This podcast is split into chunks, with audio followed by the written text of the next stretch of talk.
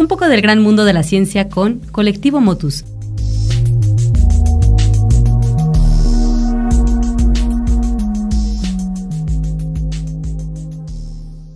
Han pasado más de 300 años desde que Anton van Leeuwenhoek descubriera el fabuloso y bello mundo microscópico que se escondía en una simple gota de agua.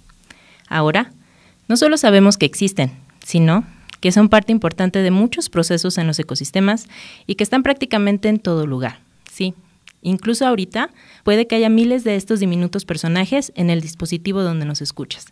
Mi nombre es Cristabel López, parte del colectivo Ethos, y en esta ocasión colaboramos con el colectivo Motus para platicar del maravilloso mundo microbiano y las relaciones benéficas que han desarrollado con algunos animales y plantas. En general, cuando pensamos en la palabra microorganismos, es posible que lo vinculemos con algo negativo o malo.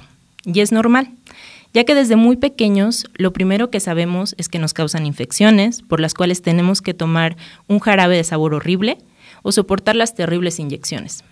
También sabemos que si abrimos el refrigerador y vemos alguna fruta o verdura con algo que se nos asemeja a un algodón verde creciendo sobre él, ya no lo podremos comer y nos quedaremos sin cenar.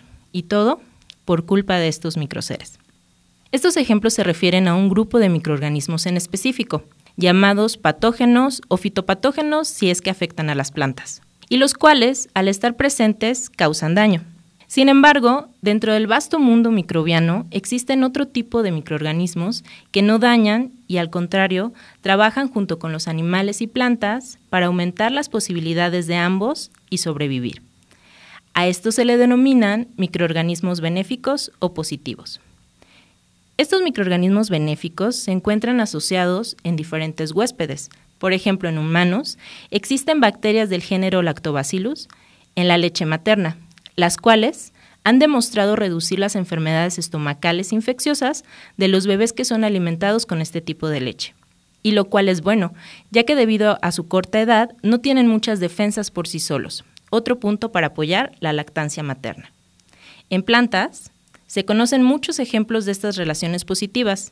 Incluso se ha descrito que pueden ayudar a las plantas a sobrevivir a ambientes extremos, como lo son las altas temperaturas. Muestra de ello es la planta Dicantelium launginosum, una gramínea que crece en suelos sumamente calientes, más de 50 grados centígrados, y está ubicada en el Parque Nacional de Yellowstone en Estados Unidos, y en la cual se descubrió que para que pueda sobrevivir y crecer a estas temperaturas, necesita que viva dentro de ella un hongo llamado Curvularia protuberata, el cual a su vez requiere que adentro de él viva el virus CTHTB, y solo cuando están los tres juntos, el virus dentro del hongo, el hongo dentro de la planta, es que puedan ser en conjunto termotolerantes. Punto para los tríos en la naturaleza.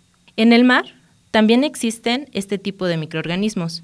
Un ejemplo es la bacteria Vibrio fischeri, una bacteria bioluminiscente, es decir, que emite luz propia, y la cual está dentro del calamar hawaiano, en unos pequeños sacos llamados fotóforos.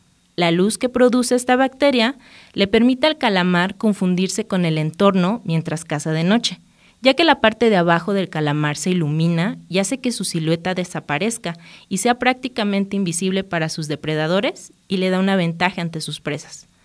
Punto para la diamantina bacteriana. Entonces, ¿los microorganismos son buenos o son malos? Pues como escucharon, hay de todo. Y es que lo único que buscan estos es sobrevivir y a veces por ello pueden dañar o como los que hemos platicado el día de hoy, ser buena onda y hacer equipo para lograr este objetivo junto con alguien más. Y al final, incluso el que nos enfermen es bueno, ya que vamos creando defensas y con ello ganando el derecho de vivir juntos en este mundo.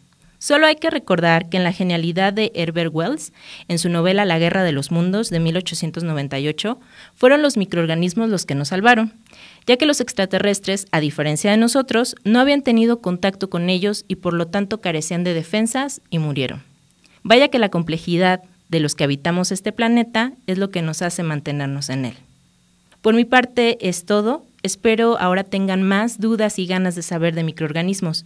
Yo los invito a que sigan al colectivo Etos en su página de Facebook Inocuidad Alimentaria y en Instagram como colectivo Etos. así como seguir al colectivo Motus en todas sus redes sociales y en el sitio motuslab.xyz. Escríbanos, queremos saber qué opinan. Y si quieres volver a escuchar esta cápsula, busca el podcast del colectivo Motus en Spotify. Nos escuchamos pronto.